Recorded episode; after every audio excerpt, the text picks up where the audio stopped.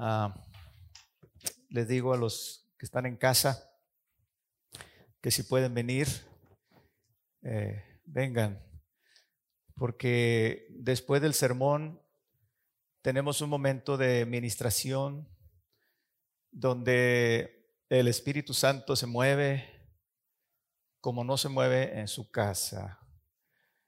El Espíritu Santo se mueve en la iglesia en donde está el cuerpo. Entonces, allá en casa alimentas el alma, mas no alimentas tu espíritu. Hermanos, yo en esta pandemia he encontrado dos cosas. Ah, ha sido una prueba terrible en dos sentidos. Uno, el golpe el trauma y los estragos que esto eh, causa y causó en la iglesia y en el mundo, pero también lo que está pasando con los hijos de Dios o con los que nos confesábamos hijos de Dios, porque como dijo un pastor, la, la pandemia no es una prueba, sino una evidencia de lo que éramos evidencia que mucha gente solamente estaba en la iglesia, pero no era de la iglesia, porque la iglesia se abrió hace más de tres meses y muchísima gente, no, no solamente en esta congregación, me refiero eh, en el mundo entero. Yo he platicado con cristianos en el parque, en otras partes, y, es el mismo fenómeno. Dicen, pues yo iba, dice antes de la pandemia, y le digo, ya se abrió tu iglesia, sí, ya se abrió, pero no he ido. Y ese, ese, ese mismo lo escucho en familias completas y digo, ¿por qué no van? Muchos tienen eh, justificación, pero muchos no tienen justificación. Simplemente se han enfriado.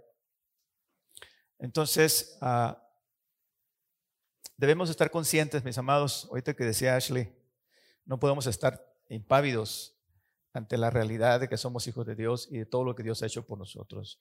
Pero debemos estar conscientes de que estamos en una guerra espiritual.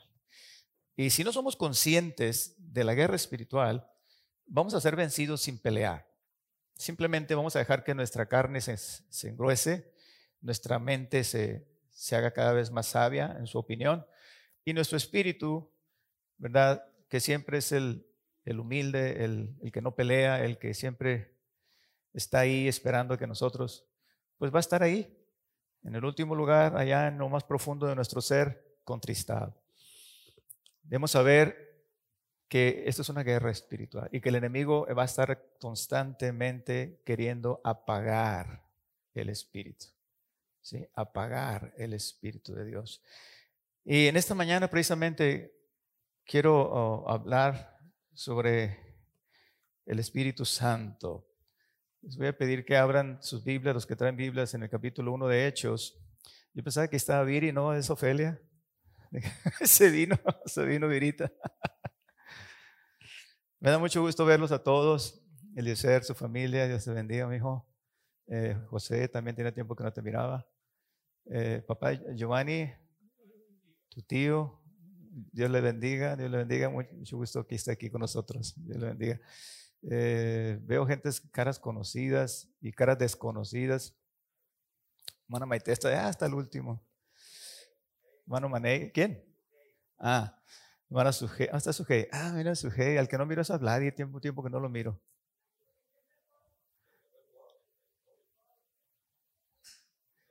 Vamos a orar por él.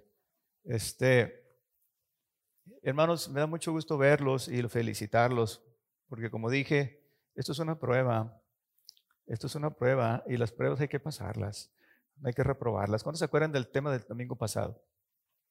¿Cuántos se acuerdan del domingo pasado? Que en los caminos de Dios, las pruebas son primero y las lecciones son después. En la escuela, las lecciones son primero y las pruebas después. Pero aquí en la iglesia, en las cosas de Dios, el Señor nos prueba para enseñarnos lecciones. Muy bien. Permítanme tomar un poquito de agua. Los voy a invitar a que nos traslademos a la ciudad de Jerusalén en el imaginario. Al año 34 después de Cristo, ¿cuánto tiempo en este momento haría que pasó la Pascua? Hace aproximadamente 22 días que crucificaron a un hombre que se decía ser el Mesías. Y aquí en Jerusalén, como estamos ahorita en el imaginario, se dice que ese hombre resucitó y que ha estado apareciéndose durante todas estas semanas y estos días a más de 500 personas y según la Biblia ese hombre en 18 días más, exactamente 18 días más al cumplirse 50 días, ascenderá a los cielos. No, perdón, 40 días. Al cumplirse 40 días de su resurrección, él va a ascender a los cielos. Pero antes de ascender, este hombre llamado el Mesías, que viene siendo nuestro Señor Jesucristo, platicó con sus discípulos y les dijo unas palabras que les voy a leer a continuación. Pero antes déjenme decirles lo que voy a predicar o el tema de la prédica es la venida del Espíritu Santo. Hechos 1, por favor. Vamos a ver cuándo vino el Espíritu Santo y para qué vino y también qué es el Espíritu Santo. ¿Se lo han preguntado alguna vez? Eh, veamos primero cuándo vino. Cuándo vino. El Espíritu Santo se manifestaba, se manifestaba ah, eventualmente en reyes y sacerdotes en el Antiguo Testamento, pero ¿cuándo vino para quedarse? El Espíritu Santo cayó en el día del Pentecostés, de la fiesta judía de Pentecostés, eh, fiesta que celebra la entrega de la ley precisamente en el Sinaí. 50 días, como bien decía mi esposa, después de haber salido de Egipto. Qué interesante. El mismo día que se entregó la ley, ahora desciende la gracia para tomar su lugar. ¿No se les hace eso increíble? ¿No se les hace eso maravilloso? O sea, de veras que, que Dios no juega los dados, como decía Einstein. Bien, aquí estamos, pues, en el capítulo 1 de Hechos, cinco minutos antes de que Jesús ascienda a los cielos. Y Lucas dice en el versículo 4, si me acompañan, estando juntos, les mandó que no se fueran de Jerusalén, sino que esperasen la promesa del Padre, la cual les dijo, oísteis de mí cuando, cuando habló Jesús estas palabras. Lo hizo más o menos un día de, antes de ser entregado, cuando estaba con sus discípulos, en el capítulo 14 de San Juan, en el versículo 15 les decía, si me amáis, guardad mis mandamientos. Ashley decía que somos hijos de Dios. Y precisamente ah, porque somos hijos de Dios, Dios envía el Espíritu de su Hijo a nosotros. Dice, yo rogaré al Padre y os dará otro consolador para que esté en vosotros para siempre, el Espíritu de verdad, el cual el mundo no puede recibir. ¿Sí? Voltea a tu lado, di a tu esposo, despierta, porque solamente tú y yo podemos recibir el Espíritu Santo. Solamente fue dado a nosotros, solamente fue dado a la iglesia. Dice, porque no le ve ni le conoce, pero ustedes le conocéis porque mora con vosotros y estará en vosotros. Hermanos amados, sin el Espíritu Santo, el Cristo solamente sería historia. Pero sigamos leyendo lo que Jesús dice antes de ascender, versículo 15, versículo 5, perdón. Porque Juan ciertamente bautizó con agua, mas vosotros seréis bautizados con el Espíritu Santo dentro de no muchos días, dentro de no muchos días. ¿Cuántos días? ¿Alguien me puede decir? Diez días después de esta plática después de esta plática fueron 10 días más cuando el Espíritu Santo descendió. Pero, ¿qué sucedió en esos 10 días? ¿Qué hubo previo al descenso del Espíritu Santo? Digamos, ¿qué fue lo que preparó el camino al Espíritu Santo. Versículo 9. Habiendo dicho estas cosas, viéndolo ellos, fue alzado y le recibió una nube que le ocultó de sus ojos. Y estando ellos con sus ojos puestos en el cielo, entre tanto que él se iba, he aquí se pusieron junto a ellos dos varones con vestiduras blancas, los cuales también les dijeron, varones Galileos, ¿por qué estáis mirando al cielo? Este mismo Jesús que ha sido tomado de vosotros al cielo, así vendrá como le habéis visto ir, visto, como le habéis visto ir al cielo. Esta es la segunda venida que todos estamos esperando. ¿Cuándo se espera su venida? Gloria a Dios. Yo solo espero ese día en que Cristo volverá. Yo solo espero ese día en que Cristo volverá. Afán y toda tristeza para mí terminará. Cuando Cristo venga, a su pueblo me llevará. Gloria a Dios, mi corazón, mi corazón alabará, alabará a mi Señor y Dios, al Rey de amor, en tierra de paz yo entenderé que a su pueblo salvó y aunque así sufrió, hermano no fue. Gloria a Dios, que a su pueblo salvó y aunque así sufrió, pero en vano no fue. ¿Cuántos dicen amén a eso? ¡Woo! Denle un aplauso a Cristo. Gloria a Dios. Gloria a Dios. Dice, versículo 12, ya que el Señor asciende a los cielos, ya que el ángel les dice lo que va a suceder, entonces se volvieron, dice, a Jerusalén desde el monte que se llama de los olivos. ¿En dónde ascendió Jesús al cielo? ¿Desde dónde ascendió Jesús al cielo? En el monte de los olivos. Y ahí vendrá y pondrá sus pies la segunda vez. Y dice el profeta que el monte se abrirá y se hará un gran valle. Y entrados a Jerusalén, subieron al aposento alto donde moraban, donde vivían Pedro, Jacobo, Juan, Andrés, Felipe, Tomás, Bartolomé, Mateo, Jacobo, hijo de Alfeo, Simón el celote y Judas, el hermano de Jacobo. Es decir, todos los apóstoles. Y aquí es donde quiero llegar, dice el versículo 14. Y todos estos, se perseveraban unánimes en oración y ruego con las mujeres y con María, la madre de Jesús, y con los hermanos de Jesús. Los diez días estuvieron reunidos orando. Lo que quiero resaltar, mis amados hermanos, es que los discípulos pasaron 10 días en oración y ruego previo al descenso del Espíritu Santo. Esto marca un precedente. ¿sí? Todos los avivamientos en la historia de la iglesia moderna han sido precedidos por días de oración y ayuno. Todos. Ahora, ¿qué quiere decir esto? Esto quiere decir que el Santo Espíritu de Dios no descenderá a menos que haya una atmósfera adecuada, ¿sí? Espiritual, ¿sí? Eh, eh, eh, eso, es, eso, tómelo, eso anótelo, eso es una premisa, ¿verdad? El Espíritu Santo es tan santo, valga la redundancia, que no descenderá a menos que haya un corazón dispuesto, ¿sí? un corazón hambriento, un ambiente espiritual adecuado. Ah, ahora bien, ¿para qué? ¿Para qué vino el Espíritu Santo?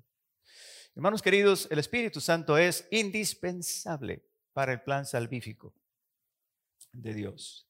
Como dije, sin el Espíritu Santo, el Cristo sería solamente historia. Sería un recuerdo en la historia, pero no ardería nuestro corazón como arde en esta mañana. ¿Que no te diste cuenta cómo ardía nuestro corazón cuando nos abría las escrituras? Dijeron aquellos de Maús. ¿Que no te diste cuenta cuando partió el pan? ¿Te diste cuenta que algo ardía? Hermanos queridos, esta es la gran diferencia. Esta, esta es lo que nos diferencia de los budistas, de los islámicos, de los, de los que usted quiera esa llama que arde en el corazón. que es el Espíritu del Dios vivo. Dice, ah, sin el Espíritu Santo, mis amados, solamente sería un Cristo histórico. Pero como dije en un momento, esto nos habla de la grandeza, la complejidad, la perfección del plan de Dios. Todo lo tiene perfectamente planeado. Las tres personas de la divinidad se conjugan perfectamente para llevar a cabo el plan salvífico. El Padre los trae, nadie puede venir a Cristo si el Padre no los trae. Cristo los justifica y el Espíritu Santo los regenera. En la historia, Cristo hizo su parte. En el año primero, en el año 30, 33, en el año 33, 34 de nuestra era, el Espíritu Santo entra en escena cuando el Hijo asciende a los cielos. El Espíritu Santo desciende. ¿Sí? Y ahora Él es el que está con nosotros. ¿Sí? En lugar del Señor. ¿Sí? El precioso Espíritu de Dios. Bendito sea su nombre santo. Cristo nos hizo libres del poder judicial del pecado el Espíritu Santo nos hace libres del dominio del pecado.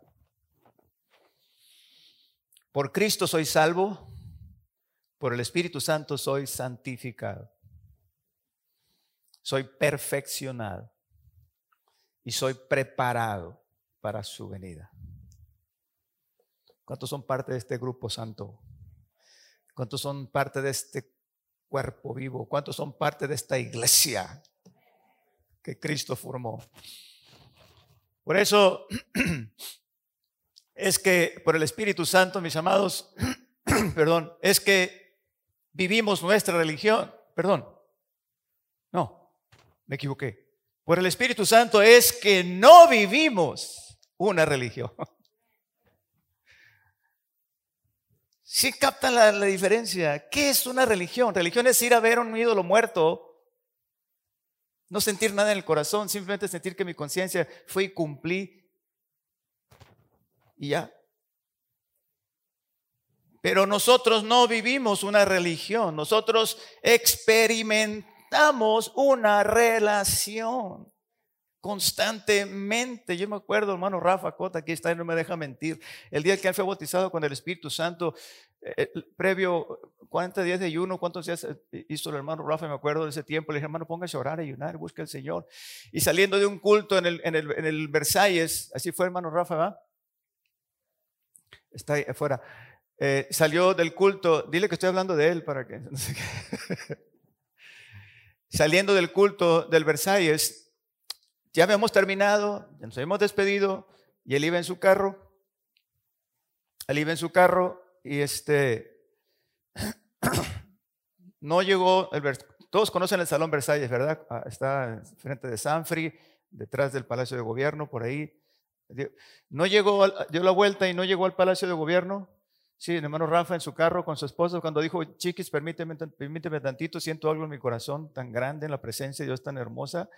Paró su carro, se bajó al jardín del, del, Palacio de Gobierno, hermano Rafa, sí es, ¿verdad? Y empezó a llorar. Empezó a llorar, empezó a alabar a Dios, empezó a sentir la presencia de Dios, siendo bautizado en el Espíritu Santo, una cosa maravillosa, preciosa, que jamás se le va a olvidar a él ni a mí. Amén. ¿Y, y por qué? Porque el Espíritu Santo, hermanos amados, lo podemos recibir, lo podemos sentir en cualquier momento, porque es la presencia viva de Dios.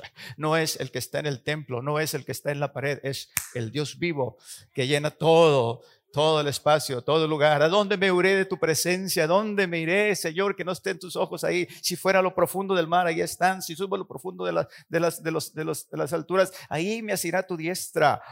Gloria a Dios. Aleluya. Gracias al Espíritu Santo, mis amados, que vivimos esa relación con Dios. Ahora, déjeme decirle algo más sobre el Espíritu Santo. El Espíritu Santo es la evidencia de que somos hijos de Dios.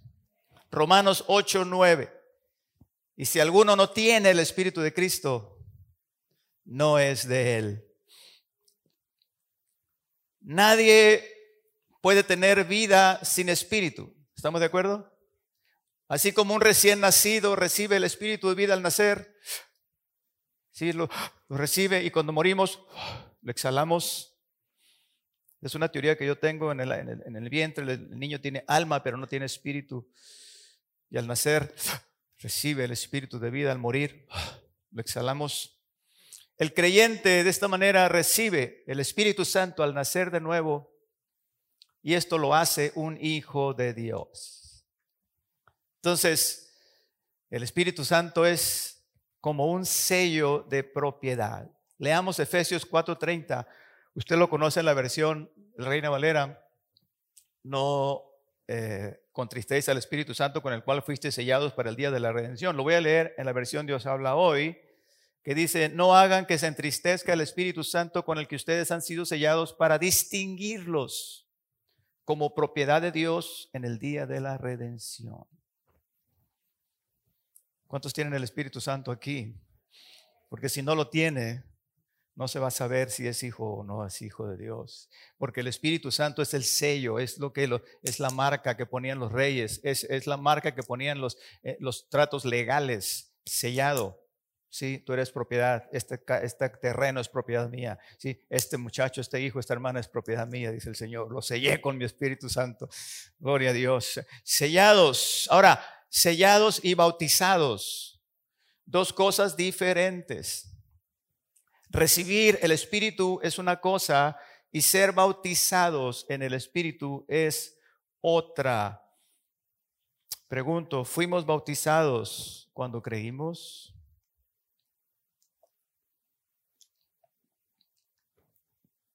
Dejemos que las escrituras nos respondan. Fíjese bien la pregunta. No que recibimos el Espíritu, sino fuimos bautizados cuando creímos.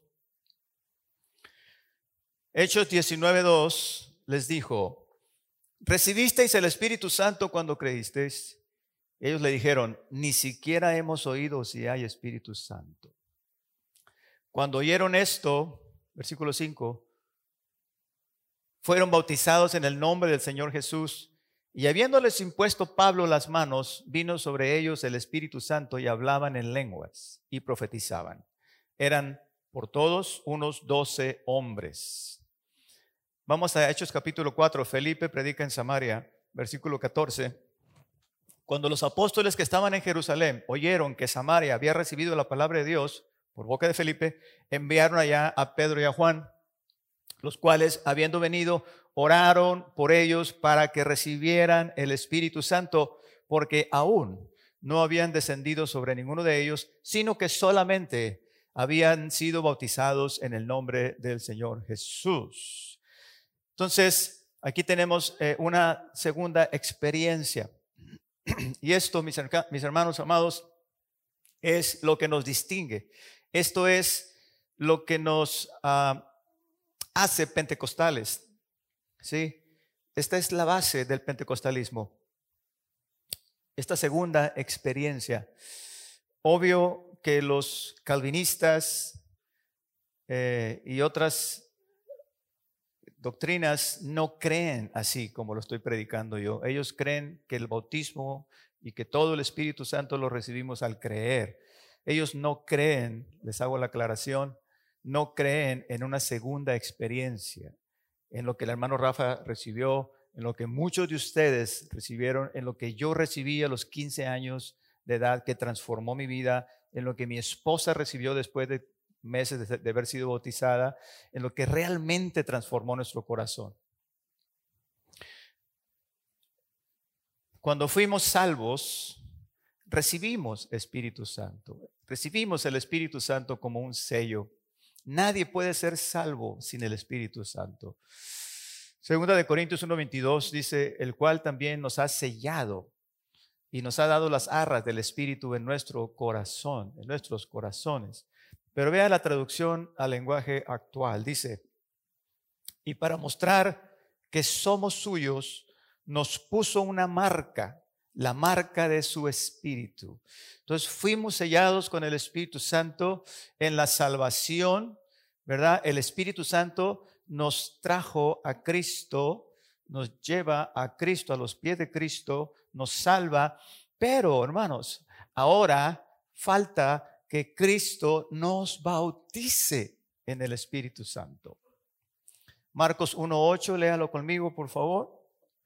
Yo a la verdad os bautizo con agua, dijo Juan, pero Él os bautizará con Espíritu Santo.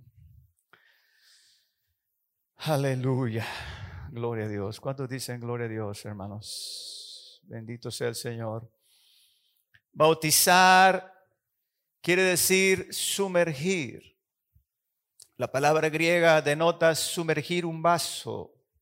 El vaso sumergido se llenará, ¿sí? Y este es el bautismo en el Espíritu Santo. Cristo es el bautista. El Espíritu Santo es el elemento. Nosotros somos los vasos que somos sumergidos y, nos, y, y somos llenados ¿sí? de la esencia del elemento que es el Espíritu. Si el sello del Espíritu Santo fuera todo lo que se necesita, hablando en términos de la vida cristiana, entonces, ¿por qué les dijo el Señor? que no salieran de Jerusalén hasta ser investidos de poder de lo alto. Lucas 24, 49, por favor. Lucas 24, 49. Léalos conmigo en voz alta. He aquí.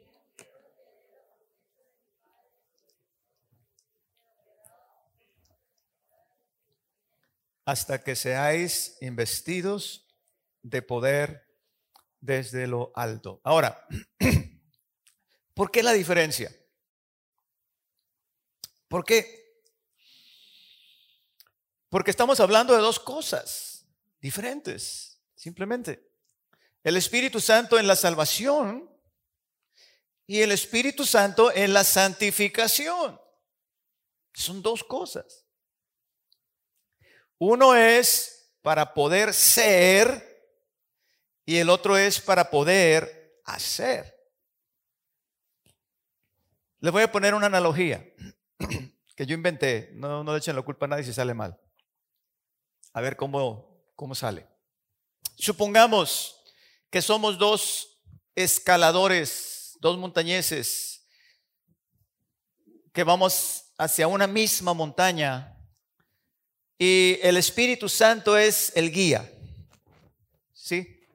es el que nos lleva de la mano. Vamos caminando los dos alpinistas tomados de la mano del Espíritu Santo. El destino es la montaña de la salvación. Y por fin, de repente llegamos a la montaña de la salvación. Somos salvos. Ah, nos abrazamos, felicitamos, lloramos, nos reímos, nos gozamos, hacemos un campamento, tomamos café, paz de Cristo, gloria a Dios. Y y, bueno, dice el Espíritu Santo, ok, ahora vamos a subirla. ¿Quién la sube conmigo? Y uno de los dos dice, Espíritu Santo, muchas gracias. Dios te bendiga. Hasta aquí llego contigo. Yo aquí me quedo. Soy salvo. Gloria a Dios. Pero el otro le dice, ¿sabes qué? Espíritu Santo, yo, yo, te necesito. Yo no puedo subirla solo. Yo quiero que tú la subas conmigo. y, y ambos, bueno, dije mal, no se quedan ahí los dos, los dos suben la, montaña, ¿sí? Para que me entiendan mejor. Los dos suben la montaña, pero uno le dice al Espíritu Santo, yo quiero que tú me ayudes, yo quiero que tú vayas conmigo para subirla. Y el otro dice, no, no te necesito, yo, yo soy salvo, ya puedo subirla solo. Muchas gracias. Uno se quedará mirando cómo el otro sube y escala alturas espirituales con Dios increíbles. ¿Sí? ¿Se capta, hermanos? ¿Sí se entiende? Esta es la gran diferencia.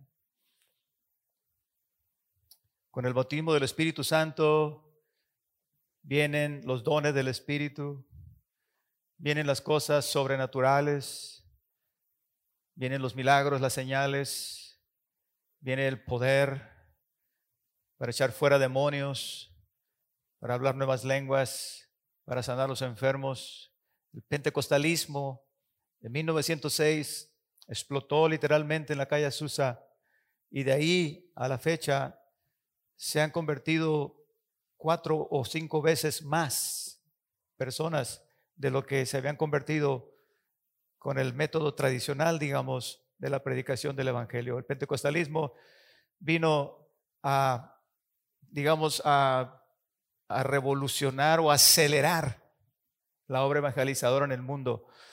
Eh, se escribieron libros, Mel Tari escribió un libro en 1970-73 que se llamó Cuidado, ahí vienen los pentecostales, y habla todos los testimonios de lo que la predicación del Evangelio con el poder del Espíritu Santo causaba y cómo eran conversiones eh, increíbles y por muchísima gente. E, esa es la gran diferencia. Ahora, yo creo, mis amados, que la clave también está en la llenura, en la palabra llenura. Cada quien puede tener el Espíritu Santo en la medida que quiera. Dice la palabra de Dios que el, Señor no da el Espíritu con medida. Aquí tengo una botella. Esta botella puede tener poquita agua y tiene agua, ¿sí o no? O sea, 10 mililitros de agua, tiene agua, ¿sí o no? Puede decir, tengo agua, tengo 10 mililitros de agua. Es H2O, QP, químicamente pura. Pero también le puedo echar más agua. ¿Sí? ¿Alguien me puede dar una botella? ¿Una botella para echarle más agua? la que está ahí. Sí, con agua. Ah, acá está. No, con eso no se va a llenar. Ah, una, botella, una botella llena, por favor. Ah, le voy a echar a la chiquita. Esa está especial, me puedes abrir. Aquí tengo agua, ¿sí o no? Bien poquita. ¿Para cuánto me va a durar esta agua? ¿Se podrá usted atravesar el, botánico con esta agüita? Usted necesita más agua, ¿no? Vamos a echarle más agua. Miren, le puedo echar más agua. Ya le alcanza para la semana, ¿sí o no? No, ay, pues a echarle más agüita, más oración, más lectura de la palabra de Dios, ¿qué otro ayunito? Ya casi, mire. Y aquí usted ya se siente un poco más seguro y más fortalecido, ¿verdad? Ya tiene agua para, para caminar un poquito más. Aleluya, voy a hablar en lenguas ahorita. Y usted le sigue echando, sigue orando, orando, ayunando, gloria a Dios, como el hermano Manuel Espinosa, voy a orar 40 días hasta que recibe el Espíritu Santo.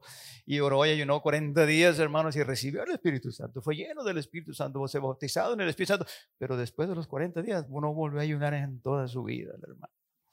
Paz de Cristo, hermano Manuel, donde quiera que esté. Ya le falta poquito para ser llena.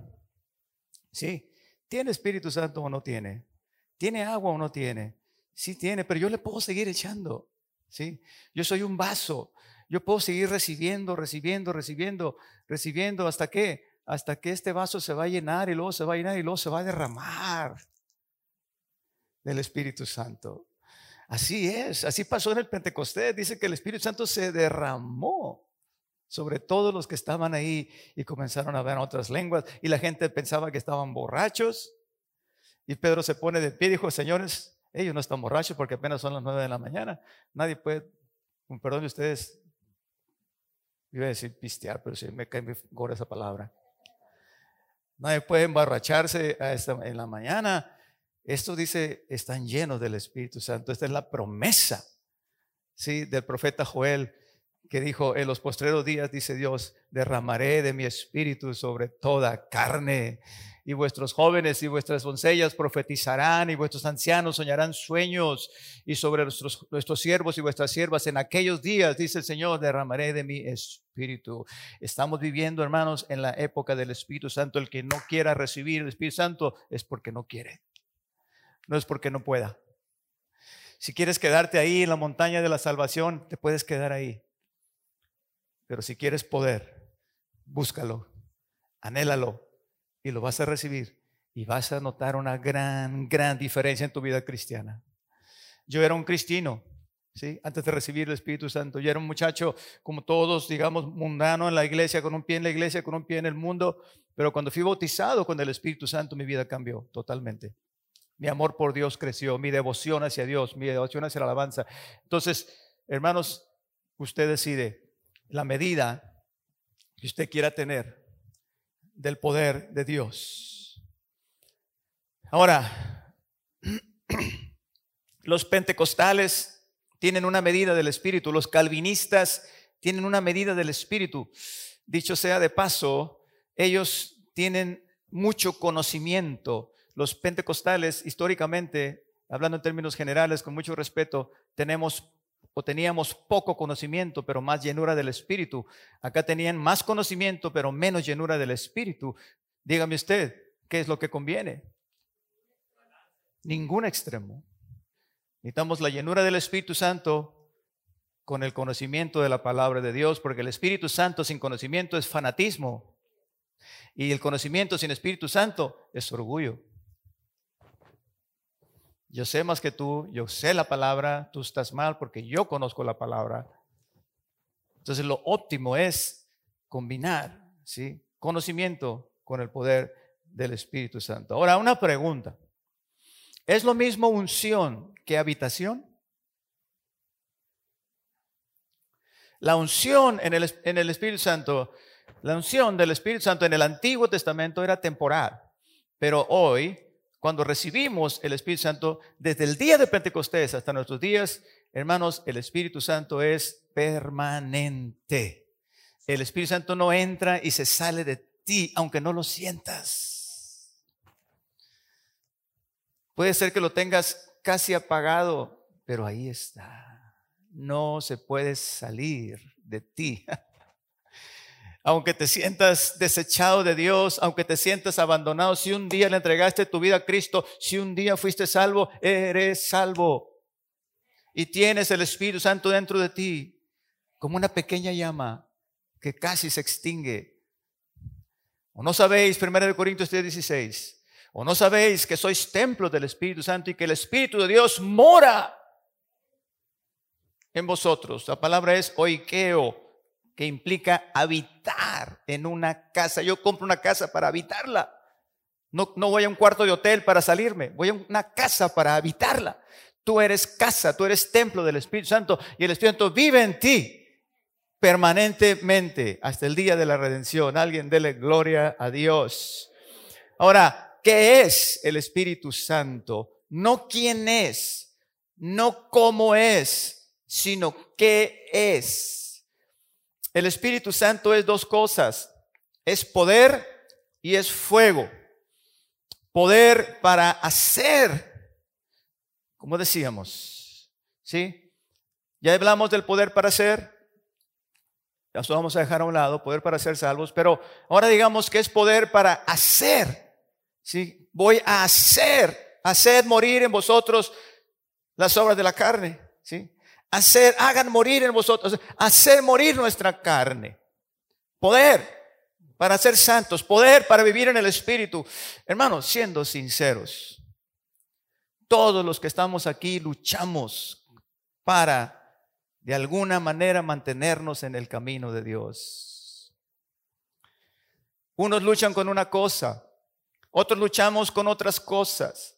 Estamos en medio de un ambiente que nos seduce, que nos invita a pecar, a hacer lo malo.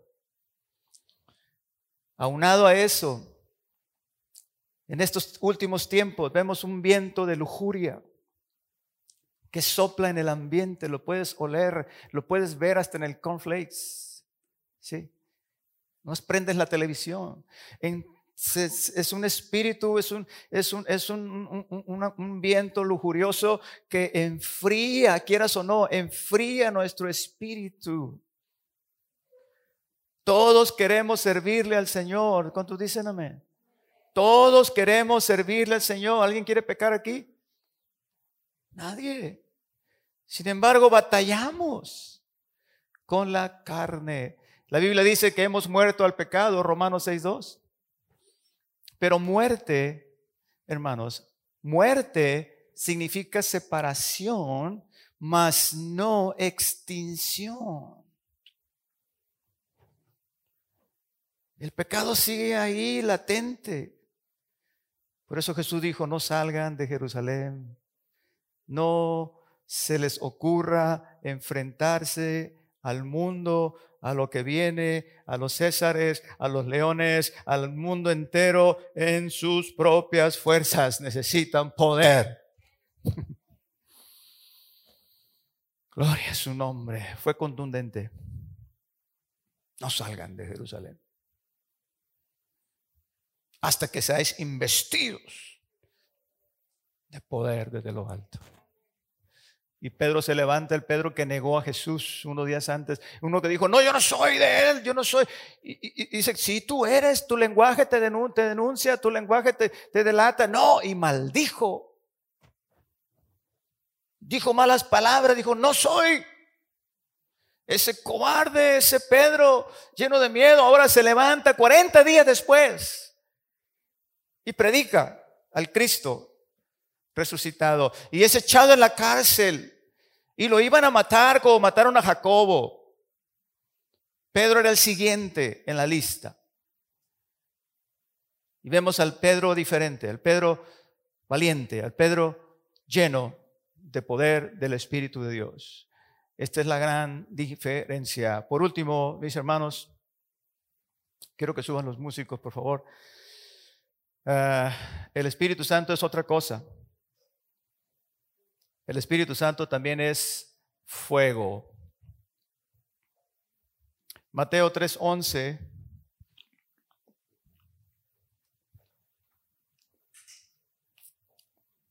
¿Cómo dice, por favor?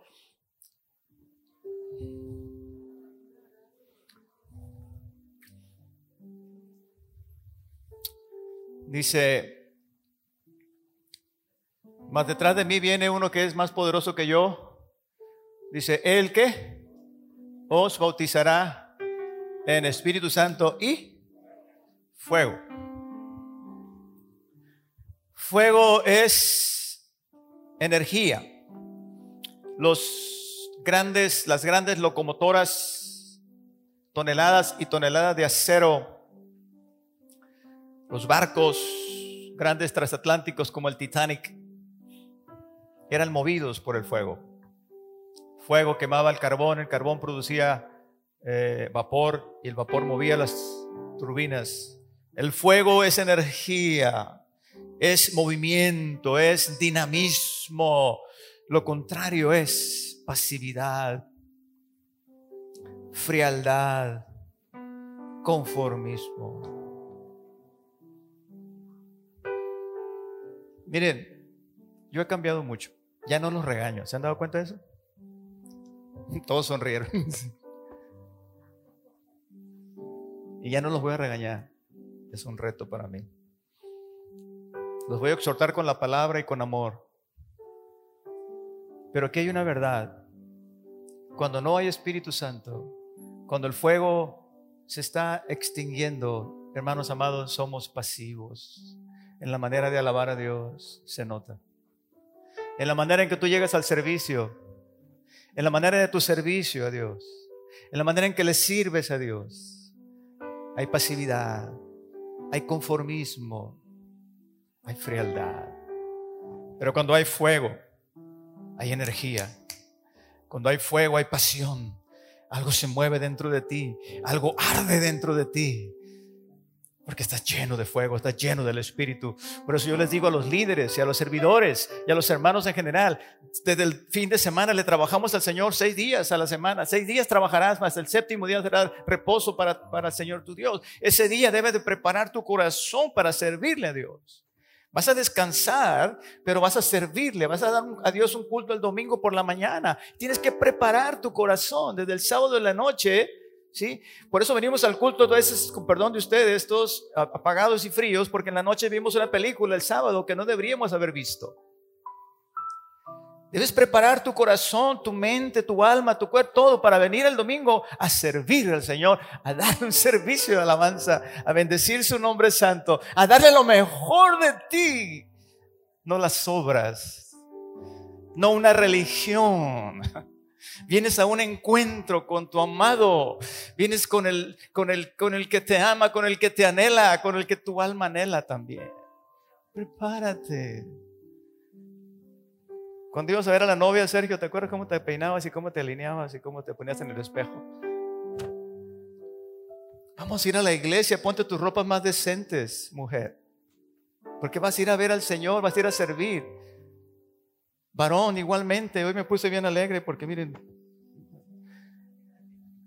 Pero prepara tú, desde que te estás viendo en el espejo, yo voy a ver a mi amado, no voy a que me miren a mí a la iglesia. Y voy emocionado, voy emocionada. Ya quiero que, mujer, levántate, vamos a llegar temprano porque me gusta llegar temprano, porque me gusta disfrutar la alabanza, la adoración a mi Señor. ¿Por qué? Porque estoy encendido, porque hay algo en mí que, que, que, que, aleluya, me estoy entendiendo, amados. Esa es la gran diferencia. De ir a una iglesia muerta donde no se siente la presencia de Dios, donde todos están callados, donde se prohíbe gritar, donde se prohíbe dar gloria a Dios. Una vez fui a una iglesia así, el predicador estaba predicando mis respetos, un sermón homilético, homiléticamente perfecto, y, y, yo estaba ahí atrás, en Guadalajara, estudiaba y me estaba secando. Yo me metí hasta una iglesia católica una vez, que me estaba secando un viaje que hice a, la ruta Maya con un amigo mío y, por 21 días no fui a la iglesia y me estaba secando. Le dije, ¿sabes qué? perdóname, permíteme, pero me voy a meter a la iglesia. En una catedral me metí, me hinqué atrás al último y hice bolita, Señor, ayúdame, necesito. Y empecé a alabar a Dios ahí. Porque en mi corazón había un fuego que se estaba apagando. Y esa vez estaba escuchando al predicador y el predicador y la gente así, hermano, no decían gloria a Dios. Y yo decía, gloria a Dios. Nadie decía gloria a Dios porque no estaba el fuego. No había fuego. Era frío. Tenían las narices congeladas. No había fuego, no había Espíritu Santo.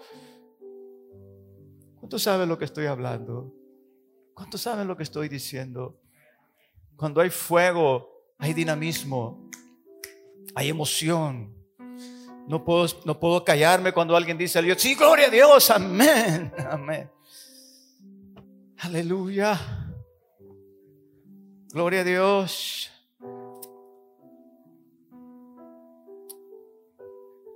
¿Estás encendido o estás apagado? Mira, el fuego, querido hermano, se tiene que mantener encendido. ¿Y sabes por qué? Porque los sacerdotes nos enseñan en el Antiguo Testamento, dice el mandamiento del Señor, el fuego en el altar nunca se apagará y nosotros somos altares vivientes. El fuego en el altar nunca se apagará y la tarea del sacerdote era levantarse todos los días por la mañana, salir por leña, traer leña y ponerla en el altar y que el fuego estuviera encendido de día y de noche siempre. Porque dice el mandamiento, nunca se apagará y así debe ser el fuego en nuestros corazones. Cuando veas que el fuego se está apagando, cae de rodillas, busca al Señor y vuelve a encender y canta como aquel hermano que compuso aquel hermoso himno, Señor, enciende el fuego en mí. Y él platica el testimonio, yo me estaba apagando. Cuando yo puse este canto, enciende el fuego en mí. Hermanos amados, el fuego tiende por naturaleza a apagarse.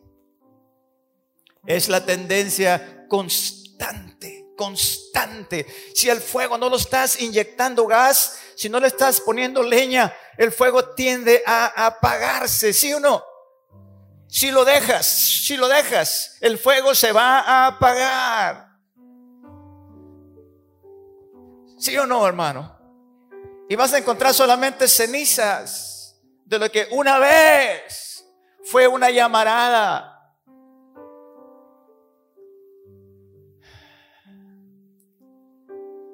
Yo recuerdo hace cuántos años aquí, Sergio, hace años aquí, no sé si te acuerdas. Yo miré jóvenes encendidos en fuego aquí.